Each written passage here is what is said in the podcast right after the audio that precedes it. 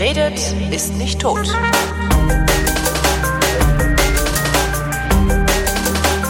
Willkommen zu einer neuen Ausgabe der Fotografie, worin Chris Marquardt, der viel mehr von Fotografie versteht als ich und auch viel mehr Fotografie betreibt als ich, so freundlich ist, mir über Fotografie zu erzählen. Hallo Chris. Hallo Holger. Du warst auf den Lofoten, du bist gestern erst wiedergekommen, kann das sein? Äh, gestern, vorgestern Abend. Also, Also, wenn das Nacht. ausgestrahlt wird, also vor drei Wochen bist du erst schon wiedergekommen. Hast du wieder vor, die Sendung auf Halde zu legen? äh, zumindest so eine Woche ungefähr, ja. Also das Ist okay, nee, diese gut Woche, abgehangen ist ja eh besser. Diese Woche du. ist schon, habe ich schon so viel veröffentlicht und äh, das ist dann irgendwann ist es auch zu viel. Da kannibalisierst du ja dann irgendwie deinen eigenen Scheiß. ist Das alles ja- gut. Ja. Ja, wir waren, Moni und ich waren äh, mal wieder in Norwegen. Äh, privat und Spaß schön oder auch wieder so mit Reisegruppe und organisiert und Schiff nee, und bla? privat und Spaß, das war tatsächlich seit langem mal der richtig, der erste richtige Urlaub, Urlaub. Also wenn bisher wir unterwegs waren, ist es halt oft irgendwie mit einer Reisegruppe, mit Ja. Fotografen und ja, das ist dann halt nie so ein richtiger Urlaub, sondern immer so ein bisschen Ja, man ist ein Reiseleiter, ne? Genau. Äh, nee, nee, das war diesmal tatsächlich Urlaub, Urlaub.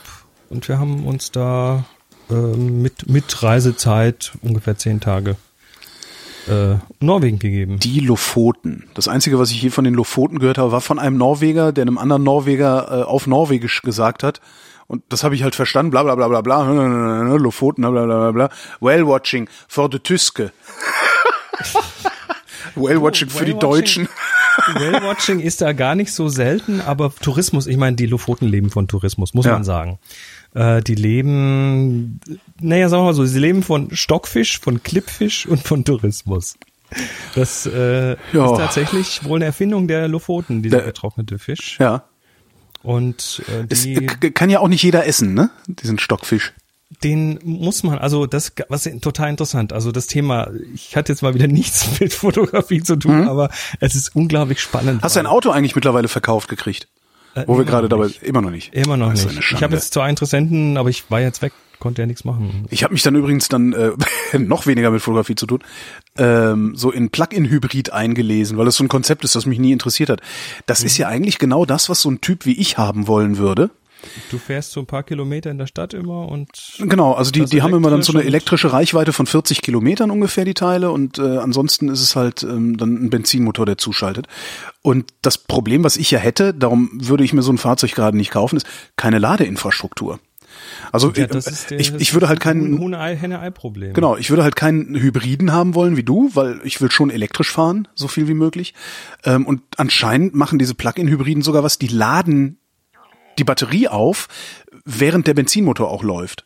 Also da geht wohl nicht die gesamte Energie ins Fahren, sondern es geht auch Energie in Laden. Genau. Und das finde ich dann ja total interessant. Das heißt, ich habe eine miese Ladeinfrastruktur hier, könnte dann aber äh, weiß ich nicht, bis zur nächsten Ladesäule oder wo auch immer ich hin muss, äh, ein bisschen mit dem Benzinmotor fahren, da klemme ich das Ding an, dann habe ich wieder genug Elektrizität, um elektrisch zu fahren.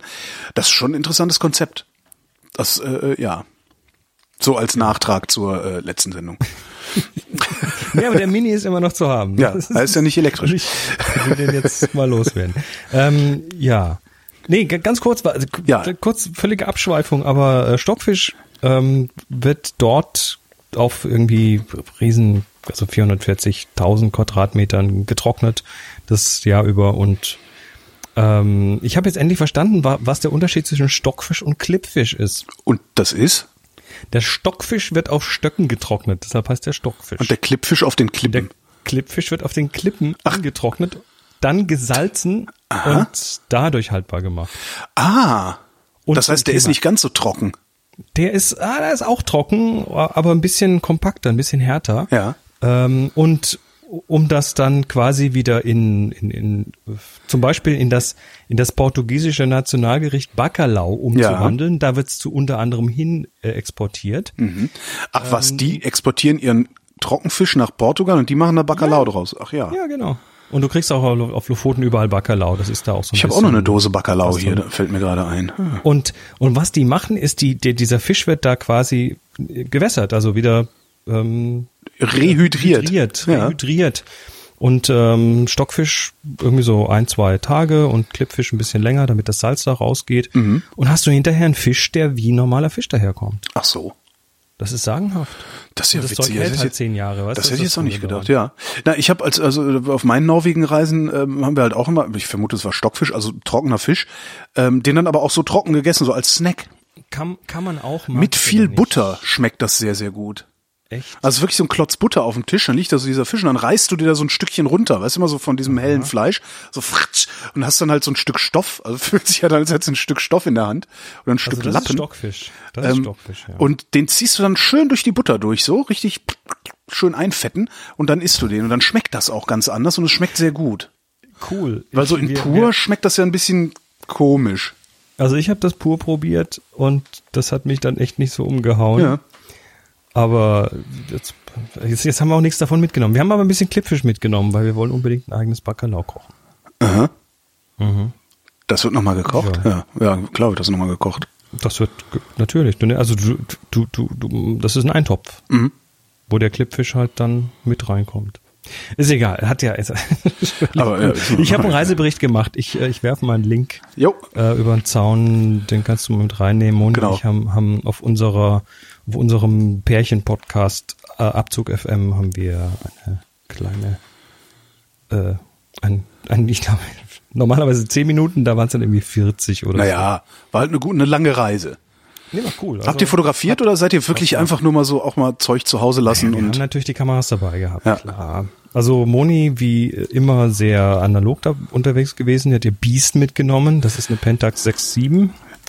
Das ist ein, ein, ein, eine dicke Spielreflexkamera, analoge. Also Format 6x7, Mittelformat. warum das Biest?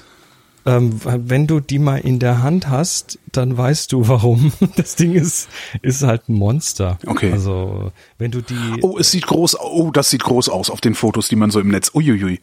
wenn du die vor dein Gesicht tust, dann ist dein Kopf weg. Ja, Also die ist äh, schon ziemlich. das sieht spektakulär aus, das Teil. Ja. Und dann gibt's die auch noch, also das hat jetzt Super. Äh, hat, Also, du darfst aber doch nicht sagen- noch so einen Holzgriff dran. Ja, genau, so. sowas sehe ich auch. Das- Du, du, du darfst sie aber auch nicht The Beast nennen, sondern du musst sie The Beast nennen. Also es muss einfach knallen, wenn du das aussprichst. Das ist ja wirklich geil. Also Moni hatte die auch im Mai auf der Spitzbergenreise dabei, auf dem Schiff. Mhm. Und da stand sie auf so einer, so einer Schiffskiste, so ein bisschen höher, um was zu sehen und äh, hatte die Kamera mit einem 4, 400 Millimeter Objektiv dran. 400 Millimeter Objektiv ist quasi das, also das kannst du fast nicht tragen, so schwer ist das. Ja. Und äh, dann hatte sich, da hat sich sich das unten am, na, am Gurt hatte sich das irgendwie gelöst. Und dann dengelte diese Kamera aus ungefähr zwei Meter Höhe aufs Deck vom Schiff runter Ja. und hat dann eine Macke ins Deck vom Schiff gemacht. ja, so viel zu dem Thema das Biest. Super. Ähm, die hat allerdings dann dummerweise mitten auf der Reise tatsächlich den Geist rausgehaut. Oh. Also sie will nicht mehr transportieren. Jetzt ist Moni gerade dabei, einen, äh, einen erfahrenen Servicetechniker zu finden, um das ähm, mal durchgucken zu lassen. Das ist kann man ja, das, reparieren. das ist mittlerweile aber auch wirklich ein Thema, ne? Einen erfahrenen Servicetechniker, also überhaupt einen Laden finden, wo du deinen kaputten Fotoapparat hingeben kannst und sagen kannst, kannst du mir den reparieren? Also ich habe ja immer noch dieses Problem mit meiner Olympus Pen, mit der II, also dieser, dieser Halbformat Pen. Ähm, und irgendwie, also es gibt hier so zwei Läden in Berlin, wo man hin kann. Und wenn du so hörst, wenn du so Bewertungen liest dieser Läden, denkst du halt auch, nö, da gehe ich lieber nicht hin. Also Moni hat das, hat, hat mal so Follower Power, also online mal auf Twitter rumgefragt Ja. und da kamen diverse Tipps parallel noch dazu gegoogelt, äh, ein bisschen rumgeemailt und jetzt ist wohl relativ klar, wo es hingeht mit der Kamera. Jetzt ähm, dauert das nur noch ein paar Wochen, weil der gerade Urlaub hat. Und ist wahrscheinlich auch, bei der Kamera lohnt sich dann auch, also meine Olympus hat halt 10 Euro gekostet oder waren es 15 oder sowas und dafür, weißt du, ich meine, das ist ein, das ist ein, ein guter Techniker, der kostet dann halt 80, noch 80 Euro die Stunde und Also die- äh, wahrscheinlich Kamera macht er das nicht in 10 Moni- Minuten. Ne? Ja, also die, die Pentax 6.7 war tatsächlich äh, noch bis in die späten 90er äh, so ein richtig gutes Arbeitspferd für Mhm. viele Fotografen, für viele Profis. Ähm, die war auch so in, unter Astrofotografen zum Beispiel beliebt, also die da die Sterne mit fotografiert haben. Ich schaue sind auch immer noch sehr teuer, also 600 Sind Euro. noch sehr teuer, ja. Und sie hat, ähm, ich glaube, Moni hat dann mit einer ganzen Menge an, an Objektiven und, und Zubehör ähm, mindestens 600 bis 800 Euro dafür gezahlt. Ja, ja. Wenn ich mich recht erinnere. Ja, ist ja auch wert. Also ist eine geile Kamera. Ähm, und dann hatte ich hatte auf der analogen Seite dabei eine Mamiya 6, äh, eine Mamiya 645. Mhm. Die schießt also 6, 645, also 6 mal 4,5 Viereinhalb. Mhm. Zentimeter. Das ist äh, von den Seitenverhältnissen wie, wie eine digitale Spiegelreflex, also 2 auf 3. Ja, das wäre noch so das, was ich mir gerne ähm, noch zulegen würde. Aber die sind auch alle nicht billig in der Größe. Also bist du halt auch irgendwie sofort 250, 300 Euro los mindestens. Und dafür fotografiere ich mit sowas dann doch nicht, doch nicht so viel, dass sich das lohnen würde. Du hast Mittelformat noch nicht probiert, oder? Äh, ich habe ja Mittelformat, ne? Ich habe ja eine, ähm, eine, also abgesehen von der Aquaklack, Ach so, stimmt ja. äh, ich habe eine. Yashikamat. Ah, die, die Ähm, DLR, zweieugig. Genau, genau. Und äh, früher hatte ich, ähm, als ich noch klein war, eine Seagull. Das war, war halt auch so eine TLR. Nee, nee, Mittelformat ist toll, absolut, ist also wirklich absolut toll. Aber ich merke einfach, ich, ich schaff's nicht, einfach mal einen ganzen Tag loszuziehen, zu fotografieren und all sowas. Das ist eher so, also ich bin eher jemand, der eine Kamera im Rucksack hat und dann gelegentlich mal rausholt, wenn er sowieso unterwegs ist. Also dafür lohnt es sich halt einfach nicht so viel Geld auf den Kopf zu hauen, habe ich festgestellt. Ja, also bei uns ähm, ist es dann halt, also da Moni und ich beide sehr fotografisch unterwegs sind, ist das dann auch irgendwie, also da, da, da wartet dann niemand, bis man fertig ist, sondern das sind halt dann beide am Fotografieren, also ist ganz gut. Stimmt, ja, wenn du dann sowieso, wenn du mit Nicht-Fotografen unterwegs bist, es gibt ja kaum was Asozialeres als Fotografen. Also es ist ja, du gehst mit irgendwem spazieren und hast, bist, bist Fotograf, das ist halt, das fuckt die Leute ja total ab. Wo ist er denn jetzt schon wieder? Boah, können wir mal weiter? Also, nee, Fotografen sind Assis. Das hast du schön gesagt. ja, ist doch so, Mann. Ja, ja. Und die, die Mamiya habe ich dann, habe ich dann ähm, der Moni weitergegeben für den Rest des Urlaubs. Was sie, was sie gar nicht toll fand, weil das ist, äh, das ist eine mit Schachtsucher. Muss also von oben reingucken. Ja. Und dann ist das Horizont gerade machen immer falsch rum. Stimmt. Du bist immer so Läuft dann, vor allem blöd am am läuft Kippeln. ständig so. das Wasser ja. aus. Ja. ähm, das war, aber also ein paar, ein paar Mal fluchen habe ich sie hören, aber naja, sie konnte wenigstens weiter fotografieren, weil das äh, war die einzige, Ka nee, Moment, stimmt ja nicht. War nicht die einzige Kamera, war aber die einzige handliche, weil sie hatte auch noch ihre Großformat dabei. Aha. Und ja, auch da haben wir noch ein bisschen fotografiert. Und ich habe dann parallel dazu noch eine digitale dabei gehabt. Was ich ja, ich habe ja, also ich habe es geschafft übrigens äh, heute sogar, heute, ich glaube heute war das, ähm, habe ich es geschafft, ähm, einen, äh, hier sag schnell, äh, äh, einen Film mit der Halbformat, mit der Parat endlich mal voll zu knipsen, mit der äh, Aqua. Oh, das ist ja eine solche, 76 Bilder, oder das ist eine solche Qual. Ja, ja, ein 36er Film. äh, Es ist eine 72. so 72. Also ich habe also man merkt ja dann, wenn wenn so langsam der Film zu Ende geht, dann rollt er sich so ein bisschen schwerer ab. Das heißt, ich vermute mal, dass da noch maximal zwei Bilder drauf sind oder so. Und äh, den hole ich jetzt dann auch noch raus irgendwann. Also heute Abend werde ich es nicht schaffen, aber die Woche. Und ich bin mal gespannt, hoffentlich entwickelt der diesmal. Also nicht, dass ich da wieder so ein Mist baue wie letztes Mal. Aber das ist so, äh, Dosen ordentlich spülen und dann Ja, halt genau. irgendwie nicht vorfixieren. Also zuerst entwickeln und dann vorfixieren ist auch. Ich habe das mal vorfixiert. Genau. Ja, und ich habe ich und und ich hatte dann ähm, ja, um überhaupt zu gucken, ob diese Kamera, ich was hatte ich glaube ich erzählt, ne, dass ich, um zu gucken, ob die überhaupt Bilder macht. Man weiß es ja immer nicht so genau, ne? Ist da fällt da Licht rein oder sonst wie? Habe ich halt so ein XP2 genommen und einfach mal so ein bisschen wild fotografiert, auch gar nicht so viel. Ähm, weil ich den XP2 jetzt auch keinen tollen Film mehr finde. Seit ich selber Schwarz-Weiß entwickeln kann, finde ich den XP2 halt sinnlos. das ist ein bisschen langweilig, oder? Naja, das, das Tolle ist halt, dass du den zum Fotofix bringen kannst, aber ähm, ich bin da ja schwarz-weiß, bin ich mein eigener Fotofix mittlerweile. Und ähm, hab da so ein paar Bilder fotografiert, hab den dann zum DM gebracht, als ich dann irgendwie zehn Tage später oder so was abholen wollte, war der DM weg. Ich, hatte ich, glaube ich, erzählt. Super. Äh, Also weil wir bauen um. Das- Und der war ist auf einmal war der DM wieder da die Tage. Dann habe ich direkt mal Bilder abgeholt und dann stellt sich raus, das Ding macht wirklich Fotos. Also ähm, das heißt, ich freue mich jetzt auch, äh, ja, dass da eventuell noch ein bisschen was rauskommt heute Abend. Und wie immer das Schöne, also gerade bei 72 Bildern, ich habe nicht die leiseste Ahnung, was da drauf sein könnte. Ne, das vergisst man dann. Ja, ja, ja, ja. Wir haben, ja- wir haben ja hier tatsächlich so im, im Flur eine, eine Vitrine mit ganz vielen Kameras und da werden auch alle mal irgendwie benutzt, aber dann machst du halt nicht immer gleich einen ganzen Film voll und dann entdeckst du teilweise ein Jahr später so einen halbvollen Film. Ja, Herrlich. ist halt so. Es ist, es ist ein schönes Hobby. Ich weiß gar nicht, wie es ist, wenn es wenn's als wenn's der Beruf ist, ob es dann immer noch so viel Spaß macht. Ist, ist, ist es dein Beruf? Äh, ja und nein. Also es ist, es ist die, ich verdiene mir Geld mit Fotografie, aber es ist Du bist ja kein Sache, Fotograf, Die ich so machen würde. Ja. Also ich bin, weißt du, bei Fotograf musst du immer so ein bisschen, ich, ich sehe da immer so den Unterschied des handwerklichen Fotografens, der halt lernt, wie man alles präzise technisch richtig macht. Ja. Ähm, und dann können die toll Repros machen und toll Porträts Stimmt, das ist- machen. ist nochmal ein ganz anderer Bilder, Schnack, Was weiß ja. ich alles. Das ist eine andere Geschichte. Ich will, ich will das niemandem zu nahe treten. Das ist ein Ausbildungsberuf, der ist äh, schon, also muss man sehr viel lernen. Hm. Da muss man sehr viel können. Ähm, aber der wird halt heute teilweise von so Leuten wie mir, die halt irgendwie autodidaktisch Ja. kommen, halt äh, von der Seite angegriffen. Was ich jedenfalls, wo, jedenfalls, wo wir bei, bei Gas äh, sind, ne, also von wegen, äh, ist mir zu teuer. Ähm, ich habe ja ein neues Gasobjekt entdeckt, Oh, was ist das? das ich mir auch nicht kaufen werde, weil das auch so, das ist die Olympus Pen F. Das ist äh, eine äh, Halbformat-Systemkamera von Olympus gewesen. Ähm, ein ganz tolles Teil. Also äh, wirklich aus, auch einfach sieht unglaublich elegant aus und äh, hat auch kein Belichtungsmesser, wo du was falsch, der, der nicht mehr funktionieren könnte oder sowas.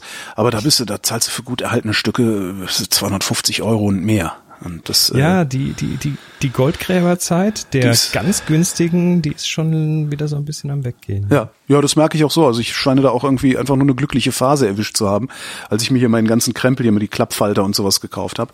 Die sind auf einmal sind die teurer. Jetzt nicht Ja, kauf viel. Kauf dir Boxen, die kriegst du immer noch ganz günstig. ne? habe ich doch. Ich habe eine Klack. Ne, Man kann nie genug Boxen Man kann haben. nie genug Boxen. Es gibt, sind ja nur sechs. Komm, gehen ja nur sechs Bilder drauf. Es gab in, in allein in Deutschland, ich weiß nicht, also zigtausend Boxen, äh, ganz viele unterschiedliche Modelle von äh, von den super simplen, die dann später auch ein bisschen wilder wurden mit mit Einschwenklinsen. Da konntest du für den Nahbereich noch so eine Nahlinse einschwenken und einen Gelbfilter, damit die Wolken rauskommen, damit der Him Himmel ein bisschen dunkler wird, der blaue und so Zeug. Also du hast schon faszinierendes Zeug. Ja. so, Ähm, ja, zurück gut, auf die also- Lofoten. Nö, da, also das war das, äh, aber wir haben trotzdem natürlich mehr Urlaub gemacht als fotografiert. Also das war jetzt nicht so, oh, morgens um fünf, wir müssen raus, Sonnenaufgang. Äh, nee. Dafür, dafür haben wir dann abends äh, dann ein paar Mal richtig schön Sonnenuntergang gehabt und der ist ja da in den hohen nördlichen Gefilden, dauert der ja. Also du guckst so an den Himmel und schätzt ungefähr ein, wie lang es noch dauert, bis du oder wie viel Zeit du noch hast, so, ein- so ein Sonnenuntergangsbild zu hinzubekommen. Und dann fährst du da irgendwo an eine schöne Klippe und stellst die Kamera auf und dann sitzt du noch eine Stunde rum und wartest, bis die Sonne langsam aber sicher nach unten geht. So, Aber ja, eigentlich super. Ist die, äh, macht das auch was aus der blauen Stunde? ähm, ja, blaue Stunde ist Also dauert die halt dann auch alles länger. Das Die dauert halt dort auch, länger, ja. ist natürlich ganz geil, weil dann kannst du noch ein bisschen rumüben und rumprobieren und so. Ne? Nee, also wir, wir haben, wir haben die Kameras aufgestellt, wir haben uns einen schönen Fleck gesucht, wo das, wo dann die Sonne schön dahinter, hinter irgendwelchen Felsen im Meer untergehen kann. Ähm, war echt toll und kannst dann probieren und nochmal probieren und nach dem zehnten Mal so, ma, mach mal hin, wir haben Hunger. also so richtige Mengen an Bildern sind nicht bei rausgekommen, aber ein paar ganz hübsche. Wohin fährt man, wenn man auf den, auf den Lofoten Urlaub macht? Also äh, der so der Ort, an dem wir angefangen haben, ist Svolva. Das ist ähm, also S V O L V und dann dieses Ah, äh, genau dieses äh. spricht man aber Svolva. Ähm, und von dort aus dann Mietwagen und nach Süden, also nach lin links unten entlang. Du kannst dich auf den Lofoten nicht wirklich verfahren, weil es gibt so eine Hauptstraße, die quasi die ganzen Inselchen da verbindet. Und die geht Brücken nicht mal rum, sondern du musst genau diese Straße auch wieder zurück, sehe ich hier gerade. die geht, also du kannst so abzweigen und dann, dann hast du so einen Loop über so eine Insel und kommst auf der anderen Seite aber wieder bei der Straße raus. Ja. Also es ist, es ist alles sehr handlich, äh, um komplett einmal von oben nach unten ähm, schnell durchzubrettern. Also was brettern, aber so schnell. Das ist ja nur durchzufahren. 90, glaube ich. Ja, 80 glaube ich sogar 80 nur. sogar nur. Ähm, bist du in, in ein paar Stunden bist du da unten an der Spitze. Ähm, aber es gibt halt unglaublich viele Ecken. Du kannst eigentlich überall aussteigen und findest was Schönes zum Fotografieren. Aha. ähm, die diese kleinen Fischerhütten. Also wie gesagt, die sind mittlerweile einfach sehr auf äh, diese Fischerei und auf Tourismus gepolt. Mhm. Und da werden jetzt so diese alten Fischerhütten sind eben in den in den Jahren umgebaut worden zu äh, Vermiethütten. Also du bist dann in so einer Hütte, hast irgendwo eine Feuerstelle, eine kleine Küche, ähm, ein paar- ein Bett und Ein das ist Bad. irgendwie ganz nett. Ein Bad. Und es ist ganz nett alles. Und Essen ist da toll, teuer, aber toll. Ja. Also Norwegen ist einfach ein teures Land. Das ist unfassbar teuer. Ja, das ist Ja, also ja. das, das. Ich weiß ja, wir haben vor, das ist zehn Jahre her. Ja. Da sind wir zum Nordkap gefahren, also zum größten Beschiss Europas. Ähm, voll. Warst du da mal? nee. genau. Äh, nee, wieso ist der Nordkap? Da muss man doch mal hin. So, also Freundin von mir ist nach Nordnorwegen ausgewandert. Ne? Ich habe die ein paar Jahre besucht, immer mal wieder. Ähm, und irgendwann war ich da und habe gesagt, ich, wir wir müssen doch mal zum Nordkap. Ey. Die, wohnt halt auch so 100 Kilometer südlich vom Nordkap nur. Äh, wir müssen ja mal zum Nordkap irgendwie. Ähm, dann hat sie gesagt, nee, komm, ey, Nordkap ist scheiße. Nordkap ist halt nepp. Ja, ist halt, da willst du nicht. Ich dachte, doch, ey, Nordkap. Äh. Meinte so, ja, okay, dann zahlst du. Hab ich gedacht, okay. Ne, Auto vollgetankt und so. Und dann sind wir losgefahren. Genau. Und dann sind wir losgefahren und haben erstmal was gegessen und zwar an so einer, ja, so erweiterte Frittenbude, ne, so, so, also Imbiss mit so, ja, so diesen, diesen, diesen, wie heißen die, Monoblockstühlen draußen, also jetzt nichts ordentliches, ne? Äh, jeder ein Cheeseburger mit Fritten und eine Cola, 30 Euro. 30 Euro. Ja, dann fährst du so und fährst und fährst und fährst, habe ich ja schon hundertmal erzählt, die Geschichte. Kommst dann irgendwie, kommst du durch so einen Tunnel, total langer Tunnel, gefühlt 10 Kilometer langer Tunnel, also durch den Berg. Gehst runter, dann wieder rauf und kommst du aus dem Tunnel raus, steht da ein Mauthäuschen. Denkst du, hä, was soll das denn? Ähm, dann zahlst du für die Tunnelbenutzung, zahlst, wenn du rausfährst. Aber du könntest auch, du könntest auch sofort wenden und wieder zurückfahren. So, dann sagt er so, hier, ja, äh, ein Auto, zwei Erwachsene, keine Ahnung, was es gekostet hat, für 28 Euro oder so. Dann fährst du halt weiter, dann kommst du ans Nordkap, steht dann irgendwann ein Mauthäuschen. naja, zwei Personen, äh, 20 Euro oder so, ich weiß es echt nicht mehr. Es war, es war alles völlig absurd. Du stellst das Auto ab, ähm, dann war es bewölkt, als wir da waren, äh, guckst halt aufs Meer. Da ist dann so ein komisches Monument, also so eine, so eine Weltkugel aus so einem Stahlgerüst äh, und ein Museum. Dann läufst du durchs Museum, kannst dir halt so ein bisschen alte Fälle angucken und, und, und Speerspitzen und sowas. Und dann in so einer, so einer typischen äh, Museumskantine, die viele Leute durchschleust, kannst du dir dann auch noch irgendwie teures Essen und teure Getränke holen. Und hast wahrscheinlich die ganze Zeit scheiß Wetter da oben. Also das Wetter war kacke. Also es gibt auch gutes Wetter. Dann, ne? Ähm, dann st- stehst du da so rum. Irgendwann sagte Denise, äh, übrigens, ähm, dann hat sich vor ein paar Jahren rausgestellt, das hier ist gar nicht das Nordkap. es gibt noch Das, ist, anderes. das Nordkap ist eigentlich da drüben, diese Landzunge. Die ist nämlich weiter nördlich. Die haben sich damals vertan, aber jetzt steht hier schon alles. Äh, Und darum bleibt das jetzt auch hier und keiner gibt's zu. Ja, und dann Mann. sind wir da irgendwie eine halbe Stunde oder Stunde dann da noch so rumgelungert und sind dann wieder zurückgefahren. Dann kam wieder am, an diesem Tunnel das Mauthäuschen und ich hol so die Quittung raus von der, von der Einfahrt äh, und will die zeigen, da, damit wir wieder durchkommen. Sagt er, nee, nee, äh, ein Auto, zwei Erwachsene, 28 Euro, zum Ausfahren. damit du überhaupt wieder nach Hause kommst. Ja, das, also, ja, dann irgendwie Spritverfahren, das ist völlig absurd und das war halt echt Naja, du. super unspektakulär. Jetzt habe ich natürlich mein Leben lang eine Geschichte zu erzählen und das war es wiederum wert. ist Ne? doch eben. Du, du, bist natürlich, wenn du in Norwegen bist, äh, verdienst natürlich dann halt auch mehr. Ja. Ne? Das ist schon, äh, wird halt dann gleich wieder beraten. Ja, die haben halt kaufkraftmäßig, sagte, sagte meine Freundin da oben, äh, wäre das im Grunde, es ist wie Deutschland. Also kriegst halt für, ne, du musst halt, wenn du irgendwas kaufen willst, du, eine Stunde Arbeit ist halt genauso viel wie hier eine Stunde Arbeit. Ich, äh, hab Außer Autos, nicht Autos sind teuer. Die haben so viel Luxussteuer auf Autos, was ich eine total gute Idee finde. Die haben so viel Luxussteuer auf Autos, die hat sich damals einen vier Jahre alten Volvo gekauft. Der hat in Norwegen genauso viel gekostet wie das Neufahrzeug in Deutschland. Ja, super. Ja. Ich, ich habe äh, auf, dem, auf dem Hinflug saß ich neben einem, der aus Rumänien kommt und der nach Nordnorwegen ähm, für drei, vier Monate zum Arbeiten geht. Ja. Auf dem Bau. Also so, so Mädchen für alles, Zimmermann, Maurer, alles, was man so braucht. Ähm, der meint, der macht da 5000 im Monat. Ja. Und Die- wenn du- wenn du er schaffst- Und kommt als reicher Mann zurück. Genau, wenn du es schaffst, die dann nicht auszugeben, ist das super. ne? Das hat er wohl schon mal gemacht und das kriegt er irgendwie hin. Also der lebt wahrscheinlich dann nur von, keine Ahnung, Stockfisch. Oder du, Konserven, die ja aus äh, Rumänien. Nee, wo kann man her? Nee, der, der ist mit Flieger gekommen. Also- Da kannst du nicht viel Konserven mitnehmen. oh, na ja, Nee, aber du auch ist- 20 es ist- Kilo, 20 Kilo Bockwurst in, äh, Aber der wird wahrscheinlich dann halt vier Monate nur Müll essen. ja. Ja, kann man ja mal bringen. Dafür hast du dann hinterher, kannst du ein Jahr lang in deiner Heimat davon leben oder sowas. Ne? Genau, ganz genau. Das ist eigentlich dann schon ein ganz cooler Deal. Gab's ja früher auch das, ich weiß noch, früher gab's auch immer noch die Option, auf der Ölplattform zu arbeiten. Die, die waren dann ja auch da irgendwie drei Monate am Stück oder so und haben da auch so absurd viel verdient, dass sie halt den Rest des Jahres nicht arbeiten mussten. Wenn sie es gesund überlebt haben. Ja, Und das ist natürlich Schmerzensgeld da oben. Ja, klar. Gefahrenzulage und alles. Naja, also das war es auf jeden Fall. Ähm, viel Bilder, wie gesagt, nicht gemacht, aber die paar, die ich gemacht habe, finde ich ganz gut. kann man die sehen schon irgendwo? Ist schon was Urlaub? Nee, sie noch nicht. noch nicht. Alles die klar. werden dann auf den üblichen Kanälen ver, ver, verklopft. Ja. Ja, ähm, Fotografie. Fotografie. Ich habe gar Ich nichts hab- erlebt fotografisch, außer dass dieser Film voll geworden ist.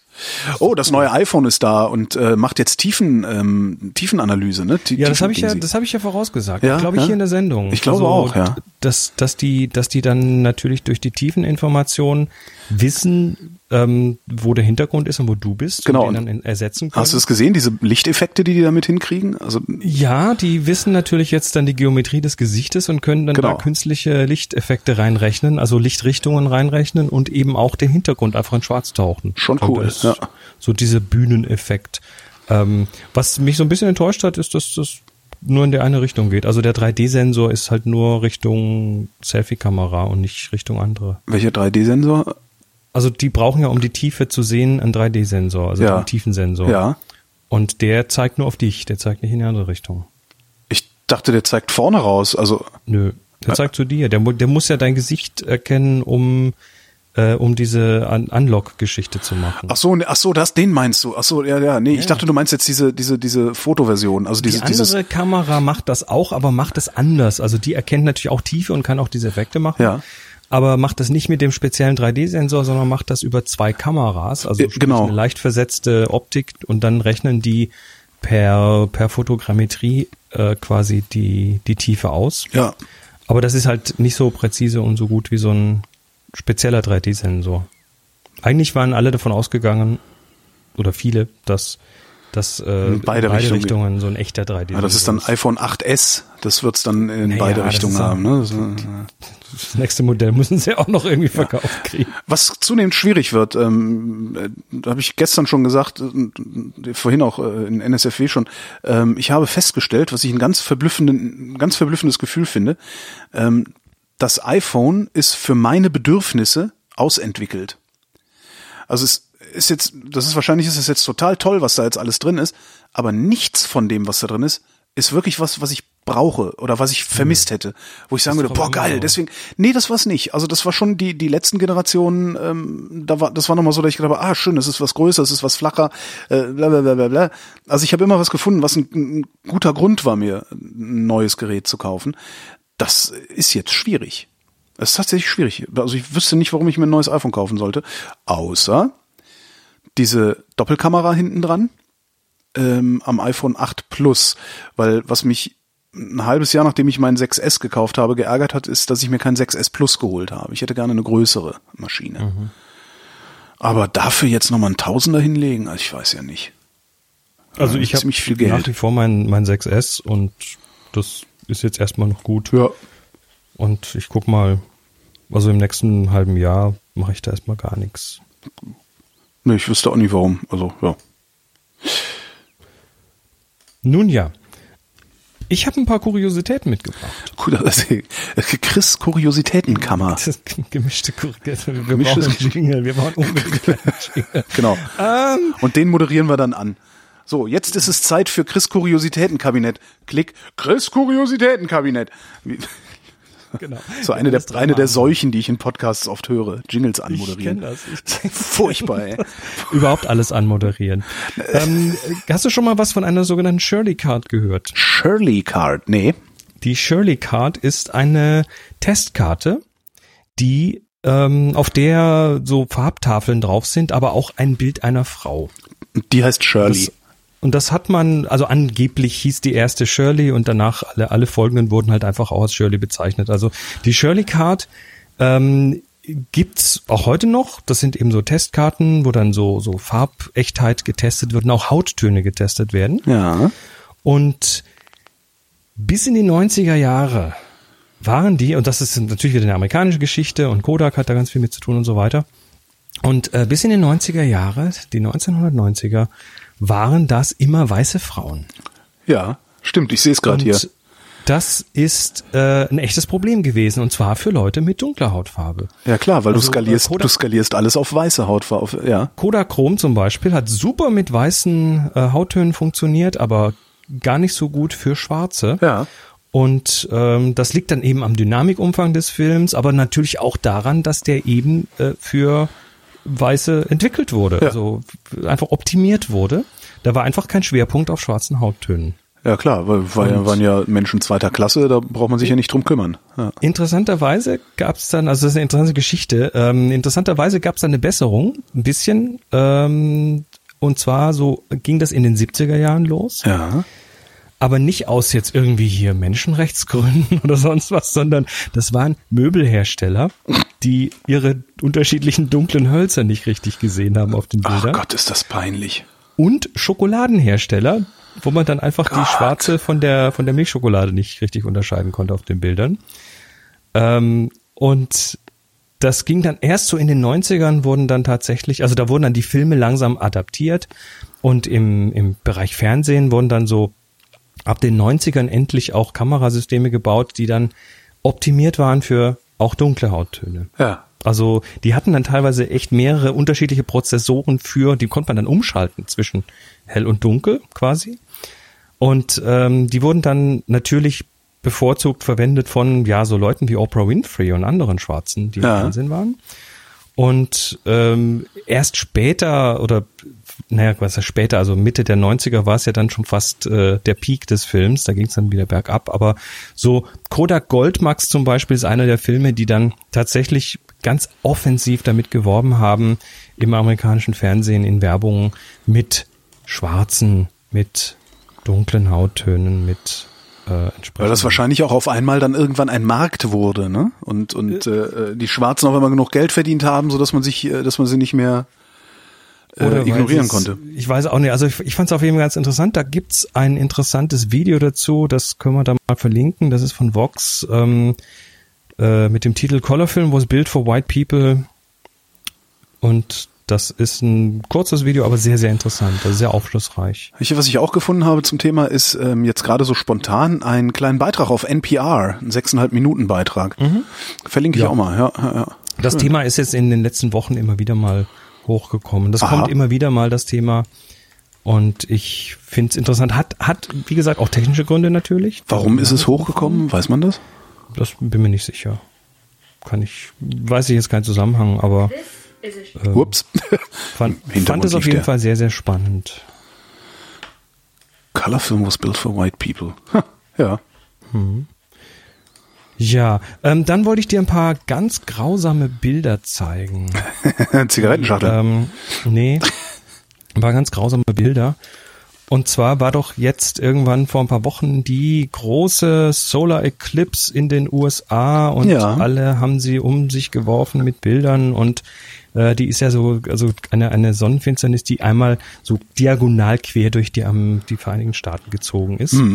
Und äh, die Firma Lens Rentals, mal wieder, äh, die nicht nur großer Verleiher von Equipment sind, äh, sondern auch toll bloggen, haben eben selbiges getan, nämlich nachdem sie dann viele der Sachen zurückbekommen haben.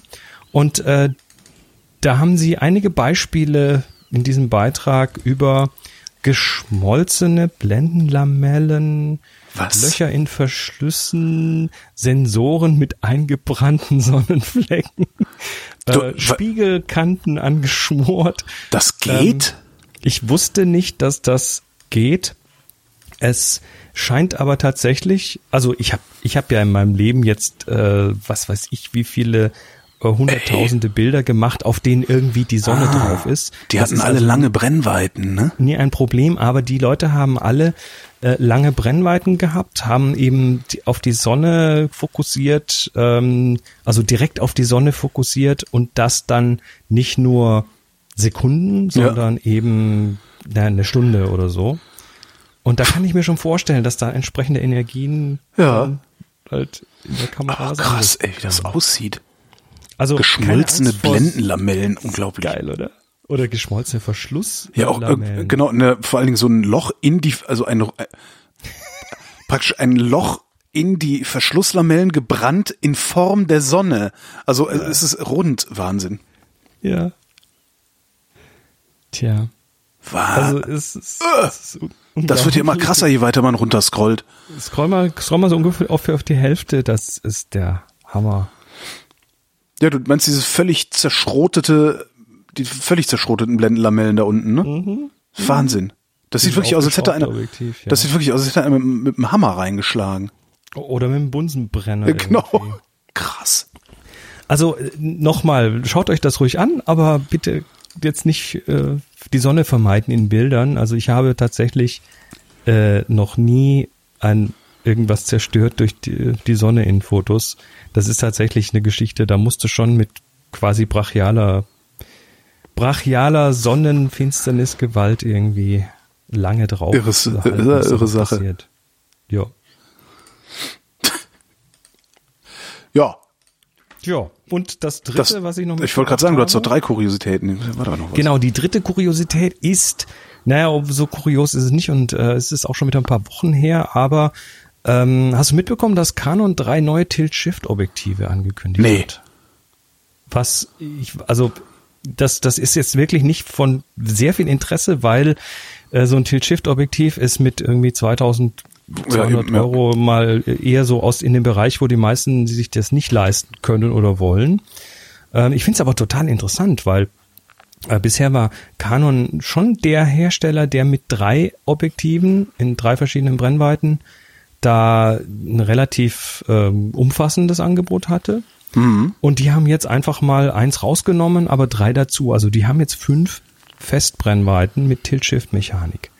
Was absolute Nische ist. Ich wollte gerade sagen, es, es lohnt sich das denn überhaupt? Naja, das Ding ist, äh, das ist der Anwendungsbereich. Was machst du mit den Dingern? Ja. Ähm, das eine ist eben, also Tilt und Shift sind zwei unterschiedliche Funktionen. Das Tilt ist das Kippen des Ja. Objektivs. Damit kippst du die Schärfeebene. Also die ist ja normalerweise parallel zur Kamera. Und Ja. die kippst du jetzt einfach mal so im Raum, rechts, links, vorne, hinten und so. Kannst also damit ähm, Sachen scharf kriegen, die du normalerweise nicht gemeinsam scharf kriegen könntest. Also was Nahes, was Fernes zum Beispiel.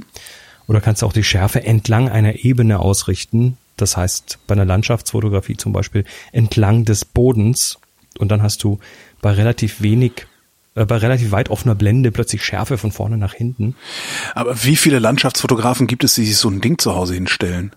Ähm, da- das ist, wenn das jemand wirklich macht, also wenn wirklich jemand äh, viel Landschaftsfotografie macht, wird der sich so ein Ding kaufen. Okay. Architekturfotografen genauso. Aha. Weil das zweite Thema ist das Shift. Und das ist das parallel Verschieben der Optik. Mhm. Und was du damit tun kannst, ist, du kannst äh, zum Beispiel ein Hochhaus, was du nicht ohne Kippen der Kamera draufkriegen würdest normalerweise, kannst du jetzt ohne Kippen der Kamera draufkriegen. Und damit bleiben die Linien parallel. Dann laufen die oben nicht so komisch zusammen, sondern du hast eben, also du, du- kannst so- solche Perspektiven, solche kippenden Perspektiven damit korrigieren. Und das ist besonders dann wichtig, wenn du im Weitwinkelbereich bist. Also 17 Millimeter. Was du ja 24, bist, wenn du in der Stadt rumfotografierst, ja. In der Regel ja. Oder auch als Architekturfotograf hast du äh, in der Regel solche Objektive. Und Aber, äh, die, Ist, ist das nicht was, das ich mit Software lösen kann? Brauche ich da eine Hardware-Lösung dafür? das kannst du nicht mit Software lösen. Okay. Du kannst also, du kannst das also, na, jein, also du kannst die Perspektive. Also Tilt nicht, kannst du, aber Shift? Die, genau, Shift kannst du mit Software insofern lösen, dass du natürlich das hinterher gerade richten kannst. Das macht dir äh, Lightroom im besten Fall mit einem Klick. Ja. Ähm, du, du verlierst allerdings ein bisschen, bisschen Bild. Also durch das Kippen fäll, fällt einfach Teil des Bildes weg. Aha. Und ähm, den, den du nicht verlierst, wenn du das von vornherein mit einer entsprechenden Optik machst. Mhm. Das heißt, du hast viel mehr dieses What you see is what you get, wo du hinterher. Aber dafür es paar tausend Euro. ein bisschen- ja, ja, ja. Ähm, also von der Arbeit her, du hast, kannst allerdings auch Dinge tun, die du softwaretechnisch nicht tun kannst. Du kannst dich zum Beispiel, ähm, also ein Klassiker wäre zum Beispiel Innenarchitekturfotografie. Da ist ein Spiegel und du willst aber nicht in dem Spiegel auftauchen, willst aber trotzdem ein Bild machen, das so aussieht, als ob du direkt vorm Spiegel stehst. Und jetzt kannst du dich quasi seitlich vom Spiegel positionieren, kannst das Bild wieder seitlich verschieben und dann hast du hinterher ein Foto, auf das so aussieht, als ob du unsichtbar bist. Und da musst du eben dann plötzlich nichts mehr mit Photoshop und Co. machen. Oder ähm, eine Brücke fotografieren, so als ob du mitten auf dem Fluss, auf dem Schiff wärst. Ja. Also frontal und das kannst du aber vom Ufer aus machen mit so einer Shift-Optik. Also du kriegst da schon so Sachen hin, die kannst du auch dann in Software nicht wirklich Ja. machen. Und dieses in der Kamera es schon hinbekommen, ist, ist sexy. Also da, Klar, da aber musst du, kostet du- das sexy Kohle. Ne? machst, klar, wenn du, das ist meistens für Profis gedacht. Ähm, was sie jetzt hier tun, also den Tilt, den kriegst du, äh, den kriegst du halt mit Software schlecht hin. Zum Beispiel mit den längeren Brennweiten, also da gibt's jetzt zum Beispiel einen 135er. Äh, dieses 135er ist, oder sagen wir mal, alle, die sie jetzt angekündigt haben, ein 50er, ein 90er und ein 135er, haben alle noch eine Makrofunktion. Das heißt, die sind alle gerechnet für kurze Abstände. Damit ähm, hast du plötzlich einen, einen Sack ordentliche Makroobjektive mit Tilt. Und das ist interessant, weil du kennst das mit der absolut geringen Schärfentiefe beim Makrofotografieren. Jo. Ne? Die Jo. Käferaufnahmen, wo du dann ganz wenig Schärfe hast. Und das löst heute der, der, der Makrofotograf gerne mal mit so einem Fokus-Stacking. Das heißt, er macht einfach in verschiedenen äh, schärfen Scheiben quasi, macht er, macht er mehrere Bilder und rechnet die dann softwaremäßig zu einem Bild zusammen mit mehr Schärfentiefe. Und du kannst jetzt aber durch den Tilt quasi sagen, okay, mir ist diese Ebene hier wichtig, die geht diagonal durchs Bild, also stelle ich dir einfach im Objektiv ein. Und das kannst du natürlich jetzt auch machen mit was, was sich bewegt, weil beim, beim Focus-Stacking brauchst du was, was sich nicht bewegt. Ne, das ist also durch das Stacking mehrere Bilder, kannst du also jetzt zum Beispiel damit keine lebendigen Käferchen fotografieren. Weil die Die rennen dann weg. sicher. Genau. Also es hat schon was Interessantes, auch so das 135er, obwohl es ein Makro ist, ist es auch für Porträtfotografie-Klasse geeignet. Und jetzt kannst du sowas machen wie, ich möchte mit weit offener Blende fotografieren, will aber, dass beide Augen des Models scharf sind. Mhm. Die steht so diagonal zu mir, also kann ich jetzt die Schärfenebene entsprechend kippen, dass die da durchgeht, durch beide Augen. Also Anwendungsbereiche hat das Ding, aber es ist schon hoch spezialisiert. Ich finde es nur bemerkenswert, dass heute in der Zeit, wo also Apple wieder, ne? Die, die Ja. App, Apple ist der größte Kamerahersteller der Welt. Die, ja, sind sie. Ja, ja. Ähm, und, und nehmen den Firmen seit Jahren die Butter vom Brot, was den Kompaktkamerabereich angeht. Mhm. Also die, die, die, es gibt heute keinen Grund mehr, sich irgendwie eine, eine kompakte digitale hinzustellen, wenn man ein iPhone in der Tasche hat. Ja. Und es gibt heute auch wenige Gründe, sich eine, eine spiegellose oder eine Spiegelreflex hinzustellen, weil äh, das iPhone 7 Plus mit dem Porträtmodus äh, den Hintergrund auch unscharf kriegt. Ja. Das ist nicht so gut, aber das ist Ja, aber es ist jetzt auch nicht genug. jeder so, genau, ist jetzt auch nicht jeder so irgendwie, ich sag mal, bei dir ist das nochmal was anderes, aber bei mir, ich bin ja im Grunde bin ich ja einfacher Konsument. Für mich würde sowas wahrscheinlich auch völlig ausreichen. Ich habe halt nur Spaß an der, an der anderen Gerätschaft dann auch noch. Genau. Aber jeder, der das sowieso nicht hat, wäre doch bescheuert. Und, vor was allen Dingen, wenn du das, wenn du das, äh, ich sag mal, da so, so ein, wie weiß ich, wie nennt man das, so eine Oppor- Opportunitätskostenrechnung machst und sagst, naja, in meinem, in meinem iPhone, das ich jetzt für 900 Euro kaufe, da ist aber auch eine Kompaktkamera drin, die ansonsten 250 kosten würde, dann ist auch das iPhone nicht mehr so teuer. das, ähm, das, ist, das ist so. Und Einred. Interess inter genau, redst dir nur ein, du willst doch nur das, das gibt's doch so. ähm, ja, aber es, ich finde es interessant, dass genau in solchen Zeiten, wo die tatsächlich an dem Segment einfach nichts mehr wirklich verdienen, ähm, jetzt sagen, okay, dann gehen wir jetzt nochmal und machen den hochspezialisierten Bereich weiter auf. Vielleicht, Es weil, war, ist vielleicht ein guter Move, ich weiß es nicht. Vielleicht, weil diese, vielleicht, weil das äh, so ist wie überall. Also es ist überall da, wo die industrielle Fertigung umfangreicher wird, werden die Nischen auch wieder größer, die sie hinterlässt. Das Vielleicht ist das ein sein, ähnlicher Effekt. Also, dass einfach so viele Leute jetzt äh, äh, aus irgendeinem Grund nachgekommen sind, die sagen, hä, wir brauchen aber Tilt-Shift-Objektive und zwar in Mhm. großer Zahl. Ähm, wer weiß. Und wenn sind alle ja nach auch immer so gehen, Moden. du nach rechts. Ne? Und es sind natürlich auch immer so Moden. Ne? Also auf einmal war Tilt-Shift ja, als dann gab's ja diese Werbespots immer, die dann mit Tilt-Shift gedreht wurden. Naja, das, das ist, das ist dieser Tilt-Shift-Miniatureffekt, der ist ausgelutscht ohne Ende, den brauchen wir gar nicht mehr erwähnen. Also Ja. den, der ist, äh, den kriegst du auch digital irgendwie noch Mhm. hingefaked. Also da ist, das ist, nee, dafür braucht man die Dinger nicht wirklich. Ähm, aber naja gut, also ich finde es auf jeden Fall bemerkenswert. Ja. Fand es äh, sehr, sehr interessant, dass die das tun. Das klingt sogar für mich bemerkenswert, ja. Tja. Gut, wir Haben Fragen. haben Fragen.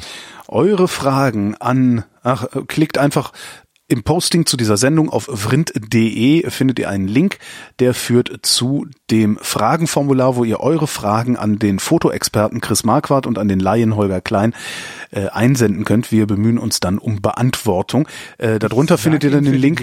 Darunter findet ihr dann auch noch den Link äh, für die Bilderschau. Da reden wir dann über eure Bilder, damit wir nicht über Ich unsere reden trotzdem müssen. mal für die, für die, für die Lesefaulen, für die Lesefaulen, Na tfttf.com. tfttf.com.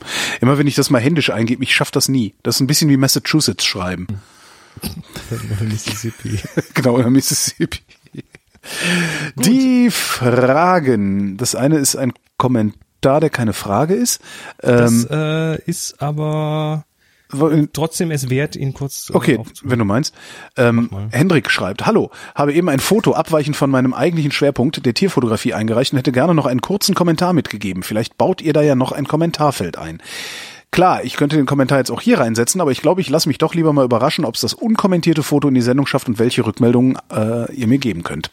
Also ob das Foto es in die Sendung geschafft hat, weiß ich nicht genau, Ich auch weil nicht. es dann doch relativ viele sind. Aber äh, wir wollen ganz bewusst kein Kommentarfeld dazu tun zu den Fotos, die ihr abgebt in der für die Bilderschau, sondern äh, ich finde schon, dass ein Bild für sich selber sprechen muss. Ja, Deshalb, äh, außerdem sollte es tatsächlich wichtig sein, dann äh, kannst du immer noch zum Beispiel auf eine Plattform gehen wie Flickr und es dahin stellen und dort dann äh, in die Beschreibung was schreiben. genau. Vielleicht sehen wir es dann. Aber ich finde, das Bild sollte schon so unkommentiert äh, zumindest irgendwas auslösen können. Das ist schon für mich so ein, so ein Kriterium bei Bildern. Und jetzt noch eine echte Frage von Henrik. Chris hat mal erwähnt, dass ihm im Urlaub gelegentlich etwas mehr Brennweite gefehlt hat. In solchen Fällen nehme ich gerne meine EF1, mein, mein Canon E EF 1.4 X3 mit. Der passt immer noch irgendwo in die Kameratasche. Beim Fotografieren steckt das dann ist ein Extender. Ah, ein Extender, okay. Beim Fotografieren steckt er in- inzwischen der 7D Mark II und dem Canon 70 bis 200 F4. Ich erkenne dabei weder einen Qualitätsverlust noch einen negativen Effekt auf den Autofokus. Einziges Problem, er passt bauartbedingt nur an ausgewählte Canon-Objektive. Frage, wie sind eure persönlichen Erfahrungen, Empfehlungen beim Thema Extender? Original oder Dritthersteller, Qualitätsverlust oder sonstige Probleme? Ich habe sowas noch nie benutzt, kann ich nicht sagen. Ähm, ich habe sowas benutzt und zwar einen von Kenko, der äh, ist also ein Dritthersteller. Mhm. Auch der hat nicht auf alle gepasst, man muss also wirklich vorsichtig sein. Ähm, manchmal gibt's eben Objektive, die zum Beispiel hinten mehr rausragen, ähm, und die dann da kollidieren quasi, also Mhm. im wahrsten Sinne des Wortes kollidieren. Äh, persönliche Erfahrung beim Thema Extender, ähm, ich würde sie auf jeden Fall testen.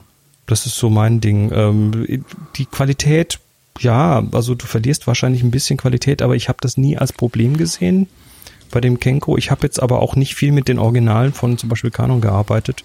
Die sollen gut sein. Man verliert ein bisschen Licht, äh, man verliert nicht viel, nicht viel Qualität, zumindest nicht so viel, dass es echt wehtun würde. Und deshalb, also probieren, testen und im Zweifelsfall wieder zurückgeben. Das wäre so meine Hm. Empfehlung an der Stelle. Arne fragt, beziehungsweise fragt es auch schon lange her wieder, naja, wir sind dran. Äh, Arne fragt, Canon EOS 100D und 200D. Welches Modell sollte man kaufen? Reicht die 100 oder sollte man das aktuelle Modell kaufen? Pff, Also ich habe die 100D ganz 200D. lange als Zweitkamera verwendet und finde sie klasse. Die 200D habe ich mir noch nicht mal richtig angeschaut. Das Ich heißt, ich kann jetzt gar nicht sagen, was die mehr macht oder anders macht als die 100D. Schwenkbares Display? Das ist schön. Okay. Schön, Also okay. sieht so aus, als wäre sie immer noch sehr klein, macht einen etwas Davon höheren Eindruck, aus. aber ist immer noch sehr klein. Schwenkbares Display, das finde ich schon mal gut. Mhm. WLAN, mhm. sonst weiß ich nicht. WLAN. ist- 24,2 Megapixel, hm. Ja, APS-C. ein paar mehr. aber Megapixel sind da, glaube ich, egal. Kostet bei, bei Amazon gerade 640 Euro mit Kit-Objektiv. Die 100D gibt's auch noch. Die 100, nee, die gibt's nur noch in gebraucht für um die 300, 300 irgendwas. Dann ist es eine Frage des Geldes. Also die 200D kann mehr und ist wahrscheinlich Also Schwenkdisplay finde ich geil. Also Schwenkdisplay ist wirklich ein Gewinn, aber ob das, ob das jetzt 200 Euro mehr wert ist, weiß ich nicht. Und WLAN ist auch geil, weil dann kannst du es halt direkt auf dein Telefon spielen und da weiterverarbeiten, wenn du unterwegs bist. Ja, wo, wobei ich, wobei ich so die, die Software, also ich, Canon Ja, schlimm. Netzwerksoftware, Ja, ja, die da- ist, also diese, diese App dazu, die ist irgendwie, oh, ja, also für Notfälle ja, aber Spaß macht das nicht, nee. nee, Spaß ist anders. Ja. Also es ist schön, es ist gut, aber es ist jetzt nicht so was, was ich, also das nutze ich in Notfällen, aber nicht jetzt irgendwie, hui, jetzt kann ich wieder 20 Bilder bearbeiten. Ja. So ist es dann nicht. Ich guck gerade mal in der Bucht bei Sofort kaufen für eine 100D. Gehäuse für 250, Set für 370, 380. Ähm, also hier ist eine, eine EOS 100D mit EFS 18 bis 55 Millimeter für 380 Euro inklusive Versand. Ich guck gerade mal Zustand. Zustand neu. Also da würde ich mir eher eine 100D für 380 kaufen als eine 200D für 650. Ja. Also das ist so auch Ja, so ja, mein, ja. mein Bauch, mein Bauchgefühl Ja, ja, an der ja, ja, Stelle. ja. Lieber das Geld dann, dann vielleicht noch in eine schöne Optik Ja, investieren. absolut. Also so groß ist dann der Gewinn auch nicht, weil das Schwenkdisplay ist vor allen Dingen bei kompakteren Kameras schön. Ja, und vor allem für einen Einstieg ist das, glaube ich, Ja. keine, keine falsche Geschichte. Ja. Ja, 100D eindeutig. André fragt, hallo ihr Lieben, als alter Analogfotograf möchte ich von ein oder zwei Fachleuten wissen, äh, hier gibt's nur einen, was ihr von der Praktika BX20S haltet. Ist mein Lieblingsapparat und ich überlege, sie wieder zu reparieren. Also Kenn ich kenne die jetzt nicht persönlich, das ist eine Spiegelreflex, habe ich nachgeguckt, aber ich hatte die noch nicht in der Hand. Ähm, aber eins finde ich jetzt hier ganz wichtig, und zwar sagst du, ist mein Lieblingsapparat. Das heißt, du hast diese Kamera, du kennst die, du magst die, du, ähm, also da ist überhaupt Beantwortet keine die Frage in der Die Frage ist Frage. beantwortet. Ja, natürlich musst du die reparieren, weil das das wichtig ist für das dich für äh, für, für dich ist das Ding. Ähm, da, da hätte ich überhaupt, also da müsste ich nicht nachdenken, sondern ich finde es immer total wichtig, dass man mit Kameras, wenn man unterwegs ist mit Kameras, welche nimmt, die man kennt, die man mag. Das beeinflusst die Fotografie. Wenn ich da eine Kiste habe, also so wie Moni mit der mit der Mamiya 645, ähm, die dann eher geflucht hat, weil es mit dem Schachtsucher nicht richtig Ja. klargekommen ist, ähm, die hat dann auch nicht mehr viel fotografiert, weil es halt genervt hat, das Ding. Mhm. Und wenn du eine Kamera hast, die toll ist und die, die du kennst, dann ja, um Gottes Willen, natürlich. Und wie wichtig das ist, das äh, habe ich ja auch mehr oder weniger schmerzhaft dann auch lernen müssen auf meiner Odyssee äh, äh, durch die Kamerawelt, äh, bis ich dann was gefunden habe. Und am Ende, ähm, was eigentlich der Witz ist, am Ende, das hatten wir letzte Sendung auch schon, war es dann die Olympus äh, OMD äh, 10, E- EM10, M2, was, wie, diese ganzen, das geht mir auch so auf den Sack. Dieses, diese ganzen Typenbezeichnungen, habt ihr sie eigentlich noch alle? Ja? Und das ist einfach nur, weil die ständig neue Produktzyklen, Produktzyklen neu verkaufen, verkaufen, verkaufen. Das geht mir total um Keks. Ja. Verdammt, so. Und die war eigentlich, war das die Kamera, mit der ich am schönsten, also mich am wohlsten gefühlt habe, so in, in, im, im Fotografieren, im Arbeiten. Ähm, ja. Warum habe ich eigentlich die verkauft? Weil die Fuji einen größeren Sensor hat. Ganz so simpel ist es. Ähm, Henrik fragt, habt ihr schon von der Light L16 gehört? Hast du schon mal von der Light L16 gehört? Jo. Wenn ja, was haltet ihr von diesem Meinung Konzept? dazu? Okay, wenn ja, was haltet ihr von dieser DSLR-Alternative? Infos und Beispielbilder auch aus Svalbard gibt's hier. Achso, ich kann mir ehrlich gesagt nicht vorstellen, dass es wirklich vergleichbare Ergebnisse zu einer DSLR bringt. Ich lese das aber jetzt nicht alles vor, weil ich verstehe es sowieso nicht. Worum also ich, geht's ich hier? erkläre mal kurz, was Ja? die, was die ähm, L16 ist.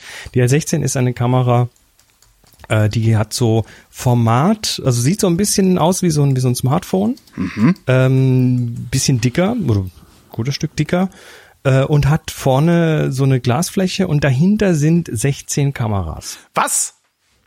Schau Ah, auf light, ah, oh, ah. Das ist ja, das sieht ja, das sieht aus, als wäre es kaputt. Ja, aber hm, Ja, das sind, das sind Kameras, die, die sind da auch so irgendwie quer drin und werden dann über Spiegel quasi hochge, hochgespiegelt und so. Das äh, sind alles, alles unterschiedliche Kameras mit ähm, natürlich etwas kleineren Sensoren, aber unterschiedlichen Brennweiten und Optiken. Und was die tun ist, die ähm, ja, die, die Kamera je nach Einstellung schießt mit unterschiedlichen Kombinationen dieser Linsen. ja, Und es wird dann daraus auch noch ähm, Sachen werden dadurch noch gerechnet, zum Beispiel so, sowas wie Schärfentiefe und so weiter. Das kannst du tatsächlich ein Stück weit machen, wenn du die ähm, ja, wenn du mehrere Bilder aus unterschiedlichen Perspektiven hast, das kennen wir jetzt zum Beispiel von Apple mit dem iPhone 7 Plus und jetzt dann auch mit dem 8 Plus, dass man auch aus zwei Bildern schon Tiefeninformationen entnehmen kann und damit dann auch Schärfentiefe rechnen kann. Äh, die behaupten, dass sie Spiegelreflexqualität hätten in the palm of your hand. Also das Ding, so klein ist sie allerdings nicht, wenn man sie sich anschaut. Also sie ist schon kleiner als der Spiegelreflex, vor allem auch deutlich flacher. ich natürlich. wollte gerade sagen, das ist sehr flach, das Ding, ja. Ähm, aber das ist schon noch ein bisschen ein Ziegel, glaube ich. Ähm, ja, dann haben sie, haben sie noch so Detection für aus Versehen Finger vor der Kamera, das wird dann rausgerechnet und so weiter. 1500 Euro. Huiuiui. Das Ding ist vom Preispunkt nicht günstig, ähm, wobei du kriegst da natürlich, ja, du kriegst da natürlich so ein Stück mehrere- Hightech, ne? Du Also, kriegst ein Stück Hightech, äh, du kriegst, ähm, du kriegst natürlich dann eben im Prinzip alle Brennweiten mit. Ne? Das Ja. ist also, du musst dir keine Objektive dafür kaufen. Äh, die Bilder, die hier in den Demo-Galerien sind, sehen schon nicht schlecht aus. mhm. Aber ich habe, also ich persönlich, ja, denke, das ist ein cooler, eine coole technische Spielerei. Aber ich habe nicht das Gefühl, dass ich die brauche. Also ich krieg die Bilder, die ich da sehe, auch anders hin. Und aber halt nicht mit ist dem iPhone. immer so, wenn du was Neues bringst, dann, dann, man sagt immer, das muss dann irgendwie in, in irgendeinem, in irgendeinem Punkt mindestens mal zehnmal so gut sein wie das vorherige, damit es irgendwie sich durchsetzt. Und das ist jetzt bei mir nicht so ganz das Gefühl an der Stelle. Das ist, das ist eine Kamera, also ist halt teuer, aber das, das, das wäre sowas, das wäre so ein Ding für mich zum Beispiel. Die hast du halt immer dabei, holst sie gelegentlich raus und hast dann aber das, das vielseitigste, was du in so einer, in so einer kompakten Bauform überhaupt nur bekommen kannst. Das wäre nicht schön, aber 1500 Euro ist eine Ansage, also wirklich. Ja, ich, ich habe jetzt bisher, also die, die sind jetzt gerade in dieser ähm, Auslieferungsphase, das war so eine so eine crowdgefundete Geschichte. Ja, ist auch Die im Moment aus, momentan der- ausverkauft, ja. Genau, in der Auslieferungsphase. Ähm, es sollen wohl dann Ende 2017 ähm, sollen die ausgeliefert sein und dann werden neue gebaut. Das, äh, also ich habe jetzt einfach, ich habe keinen Hype drum gesehen. Also Ja. Ich habe jetzt online wenig. Ich hab's gar nicht Fotos mitgekriegt, gesehen. Ähm, ich außerdem was von der Firma kommt. Ich habe jetzt noch niemand gesehen, der, also ich habe jetzt noch keinen Bilder posten sehen und so. Die haben schon interessante Artikel in verschiedenen Zeit, Zeitungen und so weiter gehabt und in verschiedenen Publikationen. Äh, aber es ist für mich immer noch so, hm, Also bei, der, bei dem Preis würde ich auch gerne das Ding mal selber in der Hand gehabt dir mal haben. nicht so eben aus, weißt du? Das Ja, die würde ich gerne mal selber in der Hand gehabt haben oder jemanden kennen, dem ich vertraue, der sie selber in der Hand gehabt hat und sagt, nee, das ist super, das will man haben. Aber so würde ich mir das nicht kaufen. Nee. nee, also jetzt auf einfach auf das, was die da auf ihrer Website stehen haben, das äh, reicht mir nicht aus. Ja. Henrik schreibt auch, die Physik hat einfach ihre Grenzen, was letztendlich eine gewisse Größe und Bauform von, eine gewisse Größe und Bauform von lichtstarken Objektiven erfordert. Jein, also du hast, also du kannst natürlich schon, also das Interessante ist ja, ähm, da gibt's ja zum Beispiel auch so so so spiegelt äh, so so Radioteleskope, die ähm, so als Array quasi rumstehen und dann aus deren Einzelaufnahmen irgendwie größere Bilder zusammengerechnet werden. Also du kannst das natürlich mit Objektiven schon machen, dass du aus mehreren dann, das ist zum Beispiel Thema Lightfield-Fotografie, Lightrow und so weiter, hat das auch ähnlich gemacht. Äh, das Bild quasi als viele kleine Bilder aufgezeichnet und dann aus verschiedenen äh, Blickwinkeln. Ja, die, die, die, Grenzen der Physik eben- werden durch Computertechnik weiter rausgeschoben. Ne? das ist, äh, und das sehen wir eben in diesem Bereich Computational Photography, ähm, dass das immer interessanter wird und dass da immer mehr passiert in dem Bereich und äh, ich sag mal, uns alte Glasheimer, äh, die, die am liebsten große Linsen haben, die schwer sind. Weil sie äh, das verstehen. Weil sie das verstehen, dass das stößt schon ein bisschen komisch auf, was da manchmal kommt. Aber so ganz wegwischen darf man es nicht. Also ich finde es interessant, was kommt. Ähm, da passieren noch jetzt auch vor allem mit dem Thema Tiefinformationen, da muss ich wieder drauf zurückkommen. Mhm. Äh, Thema Tiefinformationen des Bildes äh, kannst du halt plötzlich andere Dinge machen, die du vorher nicht konntest. Ja. Und ja, das, also ich denke, das geht schon noch in ganz interessante Richtungen. Deshalb will ich jetzt die L16 auch nicht ähm, abtun. Das kann schon cool sein, das Ding. Aber ich brauche da noch ein bisschen mehr Belege dafür. Ja. Ja, ungefähr 1500 Belege. Dann können wir über 1500 Euro reden. Daniel fragt, kann man einen Schwarz-Weiß-Film, der als farbnegativ entwickelt wurde, noch irgendwie retten? Nein. Gegenfrage, wie kann sowas überhaupt passieren? Weiß ich nicht. Indem man es vielleicht in eine Tüte bei, beim DM reingetan hat und draufgeschrieben hat äh, C41. Ja, aber das macht Also man doch nicht. das, das Ding ist, äh, du, also Schwarz-Weiß-Film kennst du, da, da wird entwickelt, dann wird fixiert, dann wird gewässert und gut ist. ja. Ähm, bei Farbfilm ist das ein bisschen anders. Der Farbfilm besteht eigentlich aus drei Schwarz-Weiß-Filmen, die übereinander liegen Aha. für verschiedene Farben, also Cyan, Magenta und so weiter. Mhm. Ähm, die, äh, da wird auch Silber belichtet. Das wird also, äh, bekommt sein Licht. Jetzt ist das Silber allerdings pro Farbschicht gekoppelt an, ja, an Farben, an so kleine Farbwölkchen, sagen wir mal. Also organische Farbstoffe, die dann dort sichtbar werden beim Entwickeln, wo das Silber geschwärzt ist. I- Dann kommt der nächste Schritt, also erstmal entwickeln, dann kommt der nächste Schritt und das ist das Bleichen. Da wird jetzt mit einer Bleichstufe, wird nämlich jetzt das geschwärzte Silber rausgewaschen Ja. aus dem Film, damit nur noch die Farbwolken übrig bleiben, die dann das Farbbild ausmachen. Ja. Dann wird noch fixiert. Meistens ist das Bleichen und Fixieren ein Schritt. Den nennt man dann Blix, also entwickeln und Blix und am Schluss noch irgendwie so ein Stabilisierungsbad. Aber beim Bleichen geht das geschwärzte Silber flöten. Und wenn du jetzt also einen Schwarz-Weiß-Film da reinkippst in den Farbnegativprozess, dann kann der toll beim Entwickeln die das Silber schwarz machen. Ja. Und dann wird Und hinterher holst es wieder runter. wieder. Scheiße. Und dann ist futsch. Also nee, der äh, Farb, äh, Schwarz-Weiß-Film als farbnegativ entwickeln geht nicht. Da bleibt nichts übrig. Aber umgekehrt geht das. Du kannst einen Farbnegativfilm nehmen, weil das ja drei Schwarz-Weiß-Filme übereinander sind Ja. Und kannst den schwarz-weiß entwickeln. Also du kannst ihn in schwarz-weiße Chemie werfen und äh, dann kommt hinterher auch tatsächlich ein entwickelter Film raus. Der ist jetzt vom Kontrast nicht ganz so cool wie ein schwarz-weiß. Ich wollte gerade fragen, wie sieht der denn dann aus? Also Der wie ist sieht das Bild? dichter. Also der hat, der hat, äh, der ist, der ist dichter im Sinne von, da geht weniger Licht durch.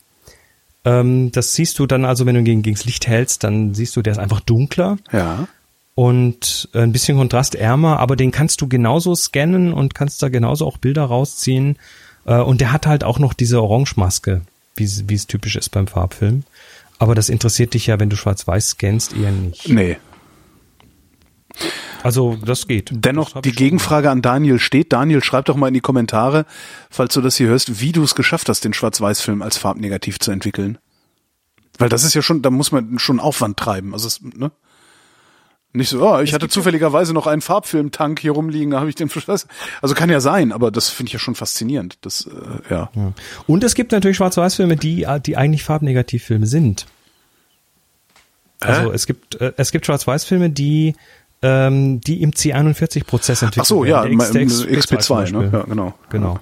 Das ist also nochmal ein anderes äh, Ding. Das ist aber eigentlich also ein Farbfilm, der halt äh, keine Farben hat. Warum hat man das eigentlich, warum hat man den eigentlich gebaut? Ist der wirklich gebaut worden, damit man ihn im Fotofix abgeben kann Na damals? Ja, ne? Ja, klar. Ja, war, war damals Außer- ja auch die Hauptanwendung dafür. Außerdem ist Farbfilm, also äh, der macht das ja auch so. Also der hat der Silber drin, das wird entwickelt, das wird belichtet, das wird geschwärzt, dann werden da äh, organische Farbwölkchen erzeugt, da wo es schwarz ist, und dann wird das Silber rausgewaschen. Das ist ja der identische Prozess. Das heißt, äh, du das Schwarze, was du nachher siehst auf dem XP2, ist kein Silber, sondern das sind organische Farbstoffe. Äh, das Interessante ist damit aber auch, dass der, äh, dass der im Prinzip kornfrei ist. Der hat kein Korn, sondern da wurden, da wurden eben so Farbstoffe äh, aktiviert, aber die sind in der Regel eben, so ich, ich nenne sie Wölkchen, weil sie weil sie äh, so, so unscharfe Ränder haben. Also du Ja. hast hinterher etwas, was ein Stück weit glatter daherkommt, also nicht so körnig wie ein Schwarz-Weiß-Film. Ja, regelst du hinterher ein bisschen Korn hoch, dann geht das auch. Trinkst ein Korn. Add Grain. genau, add grain. Super.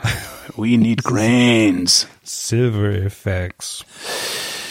Steffen schreibt, in der Folge Üben, Üben, Üben ging es ganz kurz um die Frage der Porträtretusche bzw. Porträtfotografie. Ich würde mich freuen, wenn Chris mal näher auf das Thema eingehen würde. Konkret Planung eines Shootings, Location-Suche und Posing, Kommunikation mit einem Model. Vielen Dank und macht so weiter. Steffen, komm doch einfach zum Workshop. Das ist, das ist so eine super Frage. Erklär Das doch mal. das ist die eigentlich der gesamte Workshop, oder? Also ich meine, ich meine so die die Fotografie, die er die er da meint, äh, die kenne ich so aus dem Bereich Bandfotos, äh, weil ich das relativ häufig gemacht habe. Ähm, vielleicht zwei drei kurze Worte. Also die Planung für sowas, für so ein Shooting ergibt sich bei mir immer aus dem Ziel, wo wo wollen wir denn hin? Wofür ist das Bild nachher da? ja. Und äh, das dann in Gespräch mit der Band, die sind dann in dem Moment der Auftraggeber. Was stellt ihr euch vor? Habt ihr eine habt ihr eine Stilrichtung, die ihr mögt? Habt könnt, seht kennt ihr Bilder oder könnt ihr mir Bilder und Links zu Bildern schicken aus dem Internet, die euch gefallen und die vielleicht irgendwo so in die Richtung gehen. Also damit hat man schon mal eine Idee, was für eine Location man braucht dafür. Äh, Location Scouting mache ich tatsächlich immer, wenn ich unterwegs bin und eine geile Location sehe, dann äh, mache ich dann ein Foto mit dem iPhone. Weil Ja. dann habe ich nicht nur das Bild, sondern habe ich auch die, die Koordinaten davon Mhm. und kann das dann später wiederfinden, wo das war. Und äh, zum Thema Posing habe ich nur zwei Sachen und zwar ähm, es gibt ganz viele, also es gibt zum Beispiel eine Posing-App für iOS. Posing-App? Ja, wo man so, so für verschiedene äh, Situationen so Posenvorschläge bekommt. Ähm, das ist alles schön. Das ist auch wahrscheinlich relativ sinnvoll, da überhaupt mal sich Gedanken zu machen, wo tut man die Hände hin, wo, äh, wie rum dreht man den Kopf äh, für, für irgendwelche Effekte. Dabei bleibt aber ganz oft die Natürlichkeit auf der Strecke. Ich wollte gerade sagen, dazu muss man auch das- posen können, wenn man posen will. naja, ne? und, und man muss auch, man muss auch anleiten können. Also Mhm. als Fotograf muss man ja auch ein bisschen sagen, manche Posen sind auch wichtig, ähm, um zum Beispiel typische Probleme wie so wie ein Doppelkinn oder komisch geformte Ohren oder sonst was Streu noch. Salz in die Wunde. Ja, hallo, dich habe ich nicht gemeint. Na, aber ist ja so, du kannst Ja, fotografisch tatsächlich eine Menge beeinflussen. Ähm, die, die Größe der Augen, die, die, die Form der, die, die, die Kinnlinie, die, äh, die, die vielleicht, ja, siehe Doppelkinn. Also es, dabei geht, also das, deshalb, das ist auch, auch Sinn und Zweck des Posens, dass man das Licht richtig setzt und so weiter. Äh, Und dabei geht ganz oft die Natürlichkeit flöten. Das heißt, das ist eine Sache, die ganz viel aus der Übung kommt. Kommunikation mit dem Model ist da unglaublich wichtig. Und ja, dafür gibt's auch Workshops, äh, dafür gibt's auch ähm, also Möglichkeiten, das natürlich einfach mal selber auszuprobieren. Äh, zum Beispiel, also ein Beispiel wäre modelkartei.de. Das ist, äh, da können sich Fotografen, Fotografinnen und Models eintragen und äh, sich finden und dann auch ähm, einfach Zeit für Fotos. Also du, du hast dann jemand, mit dem du mal probieren kannst und äh, als Gegenleistung gibt's dann gibt's dann die Fotos. Ähm, wenn man da offen ist und sagt, ich habe das noch nie gemacht. Macht ein Freund von mir, der, der ist so, so, so semi-professionell macht das, also nebenbei fotografiert er und aber der holt sich da auch seine Models und der ist da auch ganz zufrieden, ja, ja, ja. Also man muss halt mit denen offen reden und sagen, ich, ich möchte es mal ausprobieren, bist du in der Nähe, hast du Zeit, äh, mal zwei Stündchen irgendwo ähm, Fotos zu machen. Ja. Auf Facebook gibt's auch mehrere Gruppen dazu. Also das wäre so der, der ganz kurze Kurzabriss. Äh, aber das musste also tun, tun, tun, tun, tun. Üben, üben, üben. Das ist halt das Problem. Üben, üben, üben. Ja. Und das dauert Zeit, Zeit, Zeit kostet das. Ja. Äh, wen haben wir hier? Nochmal Steffen. Mich interessiert, welche Missgeschicke Chris und oder Holgi beim Fotografieren schon passiert sind. Aktueller Hintergrund. Beim Warten auf die blaue Stunde an einem Steilhang lag mein setz das Fotorucksack, meine Stativtasche, meine Motorradjacke und mein Helm neben mir. Ich saß circa zwei Meter vor einem 30 Meter tiefen Abgrund. Als ich mich unglücklich bewegte, stieß ich an meinen Motorradhelm, der einmal in Bewegung zu kullern anfing, prompt den Steilhang herabstürzte, zum Glück in einem Fangnetz hängen blieb. Dank meiner Freundin, bla bla bla. Ähm, ein nettes Foto am Ende des Tages kam zum Glück noch raus. Äh, was ist euch unterwegs schon passiert? Mir eigentlich nix. Also bei mir äh, hauptsächlich Hardware-Schäden. Also, dass mal die Kamera irgendwas abbekommen hat. Ja. Ähm, jetzt, jetzt zum Beispiel in Spitzbergen im Mai, da habe ich, ich habe meine, meine 5D um mein Handgelenk, also den Riemen ums Handgelenk und äh, lass die dann eigentlich gerne mal einfach so an der Seite so runterhängen. Also ich lasse die quasi fallen in den Riemen fallen. Ja, kenne ich, Major. Hm? Ja, und dann war der Riemen halt nicht so richtig um, ums Handgelenk. Oh. Also gradöng. Nee, Und- das hatte ich noch nicht. Da hat's, das war Gott sei Dank auf Schnee. Der war aber so hart getrampelt, dass er dann doch relativ hart war. Also hat's gradisch gemacht. so ungefähr. Und da hat sich, da hat sich dann die Streulichtblende meines 24 mm Tilt-Shift-Objektivs in genau zwei Teile zerteilt. Und ja, Ja. das war's aber. Also viel, viel schlimme Sachen. Ich muss jetzt, ich muss jetzt echt lange überlegen. Das, also, die, diese, diese, nee. Oder, Ich- oder ich bin sehr gut im Verdrängen und sag, naja, Kann natürlich auch, äh, genau, wie Schwalbefahrer. Also, ja. ich bin da tatsächlich, ähm, ich bin, also ich bin da echt grundentspannt. Ich es passieren ja Zeit. ständig irgendwelche Sachen. Mir wollte mal einer auf die Fresse hauen, weil ich ihn fotografiert habe. Aber da hatte ich das Foto auch schon im Kasten, das hat er nicht gemerkt. Nee, aber ich, ich Aber- bin da relativ grundentspannt und was passiert, also dass etwas passiert oder was schief geht oder was nicht so läuft, wie man denkt, das ist normal und dann, dann äh, muss man entsprechend Maßnahmen ergreifen, Was- um, um das zu retten. Fällt mir- Aber das, das sind für mich alles keine Vorfälle, wo ich sage, oh, da ist was Schlimmes passiert, sondern das ist so Alltag. Fällt mir gerade ein, wo ich die, die Aqua Klack hier stehen sehe, weil ich die neulich auch auf der Elsenbrücke mal benutzt habe. Ich habe vor zwei, drei Jahren oder sowas, ähm, war ich mit meiner Fuji auf der Elsenbrücke in Berlin und habe so in Richtung Stadt, also war gerade auch irgendwie war schönes Licht, manchmal hat man ja schönes Licht, habe in Richtung Stadt die Spree runter fotografiert, im Hintergrund der Fernsehturm von der Oberbaumbrücke und so. Ähm, und habe halt eine Langzeitbelichtung gemacht. Stell dann die Kamera aufs Stativ, äh, dann äh, ne, Selbstauslöser, dann irgendwie 15 Sekunden oder 30 oder wie, wie lange auch immer, ich weiß nicht mehr, wie viel ich gemacht habe, ähm, und stand total reglos äh, an diesem Brückengeländer und irgendwann kommt ein Typ vorbei und meint, ey, ist alles in Ordnung? Der dachte wahrscheinlich, ich spring da gleich runter. Und ich meinte so, nee, nee, ich mach nur ein Foto. So, ach so, ja, alles klar. Schönen Das Abend hatten noch. wir, das hatten wir mal auf einem Workshop. Ja, jetzt kommt Und in der Kirche Geschichte. ist mir das auch mal passiert. Da habe ich in in äh, Italien, in wo war denn das? Himmelarsch, irgendwo in Oberitalien. Da waren wir am Gardasee oder so unter keine Ahnung, irgendeine Kathedrale. Habe ich auch ein total geiles Foto von gemacht, wo äh, also war extrem dunkel in diesem Raum. Nur am Altar so eine goldene Jesusfigur, die irgendwie ganz schwach beleuchtet war. Und da habe ich halt so eine 30 Sekunden Langzeitbelichtung m, oder was sogar 60 Sekunden bei komplett zuer Blende, damit ich möglichst Tiefenschärfe habe. Und habe mich halt im Mittelgang dieser Kirche auf den Boden gelegt um die Kamera zu justieren und sowas. Und ähm, ich, ich weiß nicht mehr, was der Mann gesagt hat, aber ich glaube, der dachte, ich würde da irgendwie ja vor, vor dem Herrn äh, mich auf den Boden werfen. Zumindest scheine scheine ich da auf mindestens einen Menschen so gewirkt zu haben. Hinter ist nun ein sehr geiles Foto bei rumgekommen. Okay, da, da, da fallen mir jetzt auch noch zwei Sachen ein. Und zwar das eine war auf einem Workshop, äh, damals noch in Tübingen. Da haben wir den Teilnehmern eine Aufgabe gegeben. Die ist übrigens eine sehr, eine sehr gute erzählt vom Krieg. Kreativitätsauf. Herrlich. Das ist Super, nee, eine Super. Kreativitätsaufgabe. Und zwar äh, ist das die 100 Schritte, 100 Bilder Aufgabe. Also du gehst, äh, du, du, Mhm. du darfst von da, wo du bist, 100 Schritte gehen. Da musst du dann stehen bleiben und von diesem Punkt aus 100 Bilder machen. Sehr schön. Die alle interessant sind. Es gab mal eine App, ich weiß gar nicht, ob es die immer noch gibt, die hieß Drift. Ähm, die hat auch gesagt, so, äh, also hat so völlig random, äh, geh bis zur nächsten Hausecke Richtung Norden, dreh dich nach links und mach ein Foto. Cool. Und hat dann diese Bilder, hast du dann, die sammelst du dann halt da auch und, und äh, veröffentlichst sie dann über irgendwas. Naja, auf jeden Fall kam nach der nach Ende der Aufgabe kamen dann die Teilnehmer wieder zurück und einer meinte nur so ganz betroppelt, also mich hat gerade jemand gefragt, ob mir es gut geht. Ich lag da auf dem Boden und habe irgendwie Schachtdeckel fotografiert. Ja, und äh, als als wir ähm, mit Happy Shooting in Wien waren und dort einen Workshop gehalten haben, da war ich im Museum, in diesem Eingang vom Naturhistorischen Museum. Da ist so, so eine große runde Fläche mit mit so mit so äh, Mosaik im Fußboden.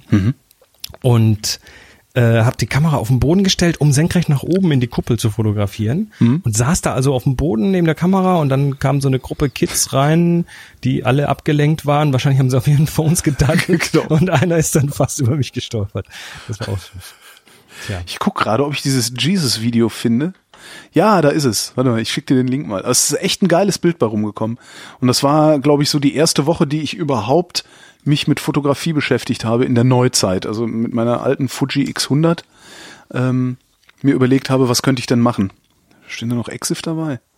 Blende 11, 1,5 Minuten, anderthalb Minuten. ISO 1600, anderthalb mhm. Minuten Belichtungszeit bei Blende 11, genau. Cool. Geiles Bild, oder? Cool, cool, cool. Und in dem Raum war es eigentlich dunkel. Das finde ich ja so faszinierend, wie viel Licht es dann trotzdem noch aufsaugt und. Ja, das, also Belicht, Belichtung ist eh so eine Sache da, wenn man das mal richtig raus hat. Ich tue, ich tu das Bild mal in die Show Notes.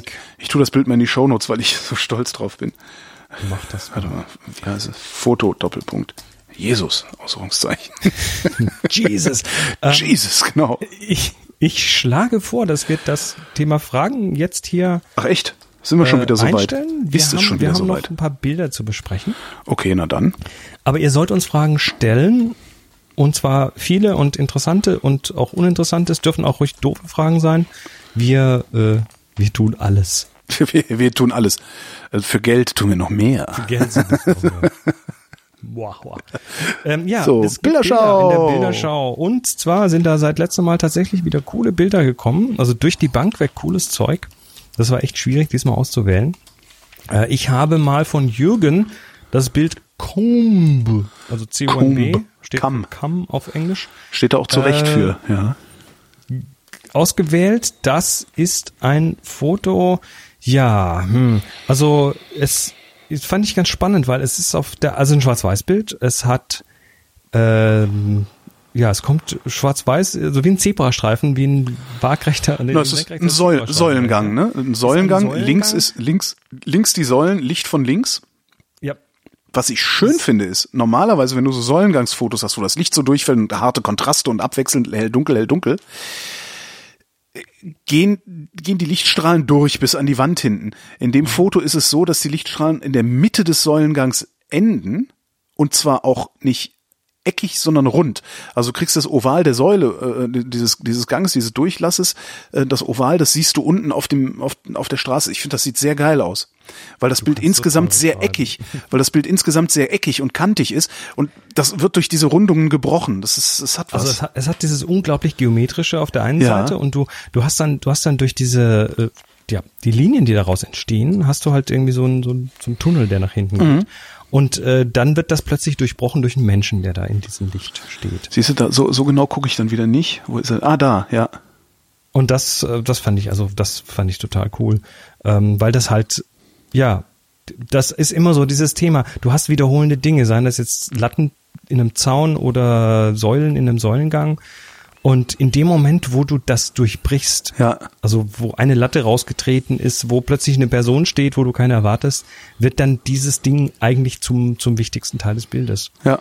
Und jetzt ist die Person da hinten leider ein bisschen klein, also da hätte ich mir noch jemanden weiter vorne gewünscht, aber äh, trotzdem ist das irgendwie so, da führt alles hin und da muss man dann auch immer wieder hingucken. Finde ich ein spannendes Bild. Ich klicke gerade so ein bisschen durch seine Bilder. Oh, der hat sogar einen DeLorean fotografiert. Ich klicke gerade so ein bisschen durch seine Bilder, die sind insgesamt sehr schön.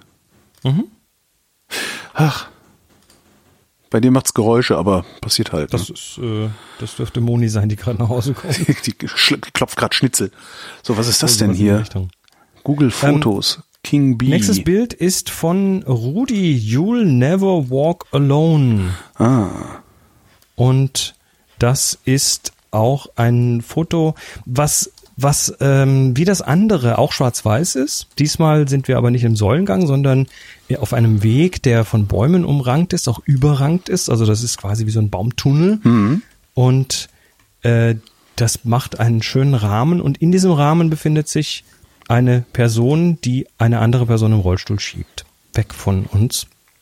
Und das ist wieder so ein Beispiel für, ja, so ein total schön vereinfachtes Bild. Ja. Da, ist, da ist eigentlich viel drauf. Diese Äste machen ja ganz schönes Wirrwarr da oben und drumherum. Aber du hast halt äh, eigentlich das Wichtige ist die Person, der Mensch auf dem Bild. Das ist so eins von diesen Bildern, wo ich ewig dran sitzen würde und denken würde, ah, gebe ich das noch ein bisschen nach links, noch ein bisschen nach rechts, wie richtig das, wo ist, wo ist eigentlich der Horizont hier, wo gehört der hin? In dem Moment, wo ich so ein Bild habe, sage ich, so lassen, fertig. Scheiß drauf. Ja, okay. Hm. Scheiß drauf. Ja, du kannst dich, das ist das Ding, du, man kann sich mit so Bildern äh, lange abmühlen. Mhm. Hier ist kein Horizont sichtbar, kein Wasser sichtbar. Bäume wachsen auch nicht immer gerade. Da ist, glaube ich, dass der, dass der Mensch gerade steht, ist da am wichtigsten. Äh, Selbst das, tut er ja nicht, sondern der Weg, siehst du auch, der Weg ist ja auch so ein bisschen gewölbt nach außen. kippt so ein und der bisschen kippt so ein bisschen, ja. ne? Und, äh, ja. Ein schönes Bild. Aber das, das sind so technische Details. Da ist, äh, die sind gar nicht wichtig, weil der Inhalt einfach cool ist. ja. Tja. Einen Rahmen finden und warten, bis in dem Rahmen was passiert. Zum Beispiel, ja. Ja. Ja, und das dritte Bild ist von äh, Olli. You never know, you never know what you might find lurking in the shadows. Könnt Das- ihr euch nicht mal kürzere Bilder sehen? Und alles so englisch. Ähm, das hat mich kurz geflasht, das Bild. Ähm, das ist ein Assignment, also das ist von irgendeiner Aufgabe wohl übrig geblieben. Ähm, du hast ein Bild, was erstmal eigentlich nur aus Schatten besteht. Und aus diesem Schatten Ah, taucht ein Ich sitze relativ weit weg vom, vom Bildschirm, darum ja. Ja, ja. Aus dem Schatten kommt ein Revolver und. Aus dem Schacht, Schatten taucht unten ein Revolver auf, der sich dann auch nochmal als Schatten wiederfindet. Also du hast den, den Revolver und dann Schatten dahinter. Und ähm, also das ist so ein Bild, wo das überrascht so ein bisschen. das ist Instagram. Das könnte, das das ist Instagram und es könnte wirklich sein, dass er das spontan mit dem Smartphone gemacht hat. Kann sein, ich weiß jetzt nicht, in welchem Zusammenhang das kommt. Und dann äh, zoomst du da rein, so ein bisschen, äh, und dann siehst du, das ist ein Kind. Ja, da, ja, da sieht man einen Kopf. Ah, der hält die, der, der hält die Pistole auf Hüfthöhe. Ja, okay. Genau. Den Revolver. Äh, also das ist, äh, keine Ahnung, wahrscheinlich eine Spielsituation oder so. Und das ist also so ein Bild, was, was so, was sich so nach und nach erschließt und was so unerwartet ist, weil du erwartest ja nicht, dass aus irgendeinem Schatten vor einem Gebäude Ein Kind äh, mit einer Waffe eine steht. Genau. Knarre rauskommt. Bewaffnete Kinder. Also das ist so ein, so ein Mystery-Bild mit Suchfunktionen und das, das kommt cool. Also das, Ja. das überrascht und das finde ich gut so. Also hat mir gefallen. Weil mein Liebling ist wirklich dieser Säulengang. Also ich finde, dass diese, dass diese Gradlinigkeit von diesen Bögen äh, äh, zerstört wird oder gestört wird, finde ich großartig. Also Wied- Wiederholung stören in dem Fall Ja. äh, ist, ist eine, eine coole Geschichte. Damit kann man viele Dinge wichtig machen im Bild. Oder genau das wichtig machen, was dann wichtig wird. Ja, Sehr, sehr cool. dann haben wir es jetzt mal wieder hinter uns, würde ich sagen. Und die Hörerschaft erst recht. Ich hab's geschafft. ihr Glück, ihr habt's gut. Wir müssen ja noch mit uns. Und zwar täglich. Ähm, ja, dann würde ich sagen, äh, reicht mal weiter Fragen ein, wie der Chris eben schon gesagt hat, damit wir was zum Bilder. Reden haben. Und Bilder. Ähm, und ansonsten reden wir halt über die Dinge, die wir so erleben. Aber das ist ja oft. Naja, doch, du bist ja ständig unterwegs, ich ja nicht so. Warum eigentlich nicht? Demnächst in die Toskana. Mensch, ich habe, siehst du, als wir im Urlaub waren, hab habe ich, hab ich noch den, habe ich den Kindern äh, Einwegkameras geschenkt äh, und zwar wasserdichte. Diese Oh, 8, 800, A- weißt du, ISO 800 Fuji. Ich weiß gar Mhm. nicht, was die damit groß geknipst haben. Also bin mal gespannt, was dabei rumkommt, wenn die dann mal vom Entwickeln Wahnsinn. zurückkommen. Weil die sind ja auch unfassbar teuer, ne? Diese, also 800, also ISO 800 Quicksnaps kosten ein Schweinegeld, die Dinger. Ich weiß es nicht mehr, aber es war richtig viel. Also es war so, dass ich dreimal überlegt habe, wirklich, also an drei Tagen, dass ich dachte, oh nee, kauf ich, das ist doch Wahnsinn jetzt. Also für so eine, für so eine blöde Aqua äh, äh, Farbdings kosten Fünfer. Ich glaube Analog 18 kommt Euro wieder. oder sowas. Analog kommt wieder. Polaroid macht jetzt gerade irgendwie eine Ja, ja, das kommt wieder. für irgendwas Analoges. Also es, es sieht so aus, als ob Polaroid den Polaroid-Film wiederbringt. Natürlich kommt analog wieder. Das merkt man ja auch an diesem großartigen Podcast absolut analog, den zu hören ich allen nur ans Herz legen kann. Sehr schön. mein lieber Chris, ich danke dir. Ich danke dir auch. Und euch danke mir für die Aufmerksamkeit.